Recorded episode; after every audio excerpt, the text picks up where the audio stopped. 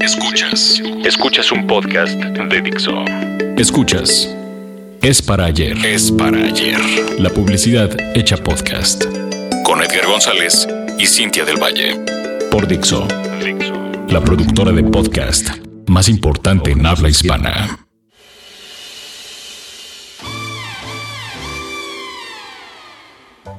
Cannes es una ciudad con menos de 80.000 habitantes, o sea que ni siquiera llenan el Estadio Azteca.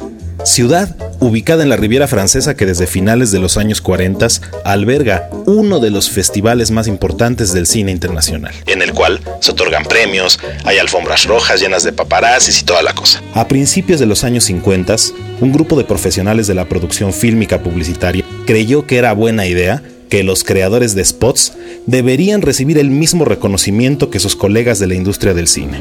Claro, porque habían comerciales que costaban igual o más que muchos de los filmes de arte que se exhibían en los cines.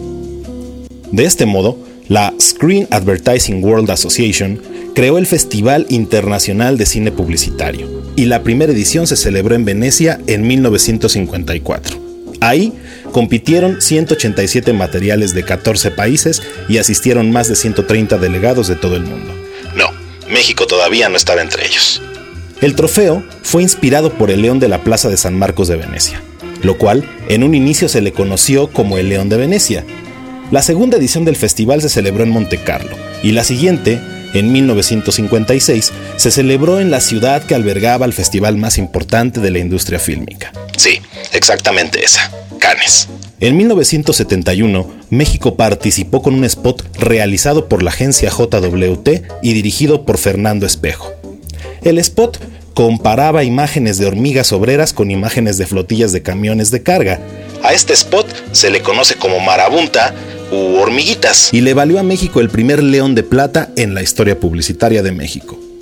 Venecia y Cannes alternaron como sede del festival hasta que en 1984 fue Cannes la ciudad que mantuvo la titularidad como sede del Festival de Filme Publicitario. El festival mantuvo su formato hasta 1990, cuando los organizadores le añadieron seminarios y conferencias a la agenda de proyecciones y ceremonias de premiación. Dos años después, en 1992, se incorporaron dos categorías al festival, una press y la otra outdoor y así fue como el Festival Internacional de Filme Publicitario se transformó oficialmente en el Festival Internacional de Publicidad. Desde entonces, las categorías han evolucionado y hoy tenemos cuatro grandes categorías. Use of Promo and Activation, Digital and Social, Product and Service e Integrated Campaign pero cada categoría se subdivide a su vez en 13 diferentes o hasta 13 diferentes subcategorías para hacer un total de 30 categorías para que las agencias y anunciantes sometan sus piezas a juicio. Y mis tías siguen creyendo que la publicidad son solamente anuncios de la televisión que ven durante las comedias. El año pasado, México cumplió 20 años participando ininterrumpidamente en Cannes Lions. Sí, ya sabemos que el premio de 1971 fue más antes, pero ahí el festival todavía no se llamaba Cannes Lions. Y la cantidad de piezas concursantes y de trofeos ha variado en cada edición. Una de las primeras ocasiones que México figuró en los shortlists fue en 1996, con tan solo tres nominaciones. Sí, tres nominaciones. Tres entre más de 90 piezas enviadas al festival. Brasil siempre nos ha llevado la delantera en participación, y no solo en piezas o trofeos ganados, sino en representación, enviando delegaciones hasta de 200 personas en comparación a las 11 u 15 personas que iban desde México en aquellos años. Por aquel entonces varios mexicanos fueron jueces en el festival, desde Carlos Alasraqui, Rodolfo Cavalcanti, hasta Don Enrique Gibert, que en paz descanse. Europa y Estados Unidos siempre han dominado el festival, y en América Latina dominan Brasil y Argentina, quienes el año pasado se trajeron más de 100 y más de 40 leones respectivamente.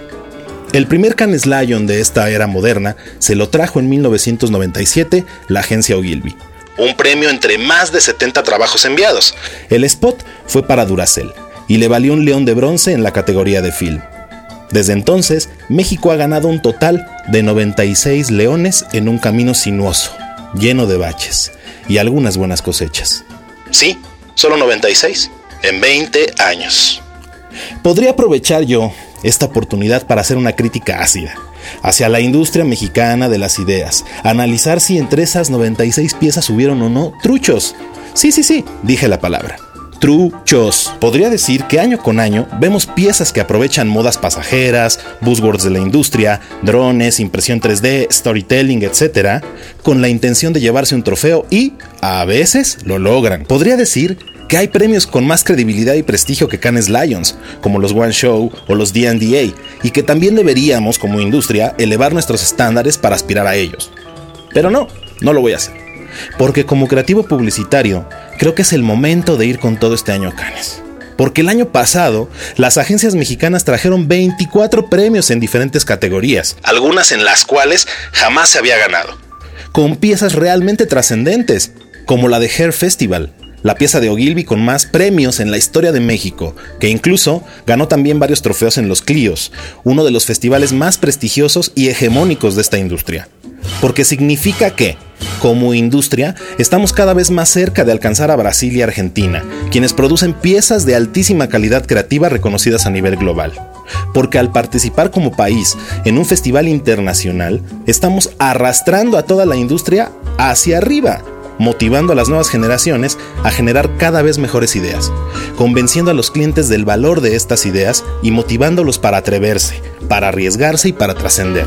Porque al elevar la calidad creativa de la industria, estamos elevando también el criterio del consumidor, acostumbrándolo a ver cada vez mejores ideas ejecutadas y así combatir la basura gráfica y audiovisual que impera todavía en algunos medios.